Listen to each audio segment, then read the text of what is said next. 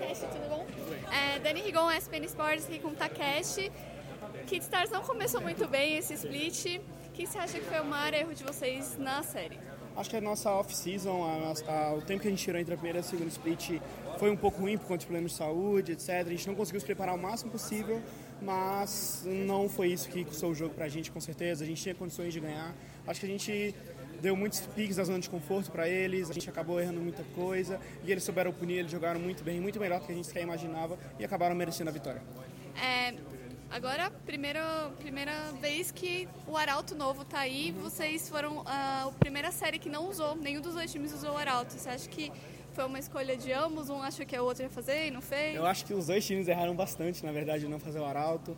Acho que nos dois jogos, no primeiro jogo, na verdade, a gente tinha bastante pressão para poder fazer esse arauto, mas acabou que a gente não agiu rápido o suficiente e eles acabaram conseguindo levar o jogo pro late, late game, e eles ficaram bastante coreano e conseguiram ganhar. E você falou das composições.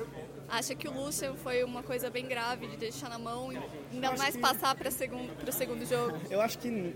Eu, eu queria dizer que não, mas talvez sim, não tenho certeza ainda. Tá, eu acabei de sair do jogo, então não, não tá claro muito para mim. Com certeza o Lúcio é um pique do Absolute muito confortável, a gente sabia disso, a gente quis tentar ver o que podia acontecer, acabou que ele jogou muito bem e, e ganhou o jogo. Ah, muito obrigada Obrigado. e boa sorte na semana que vem.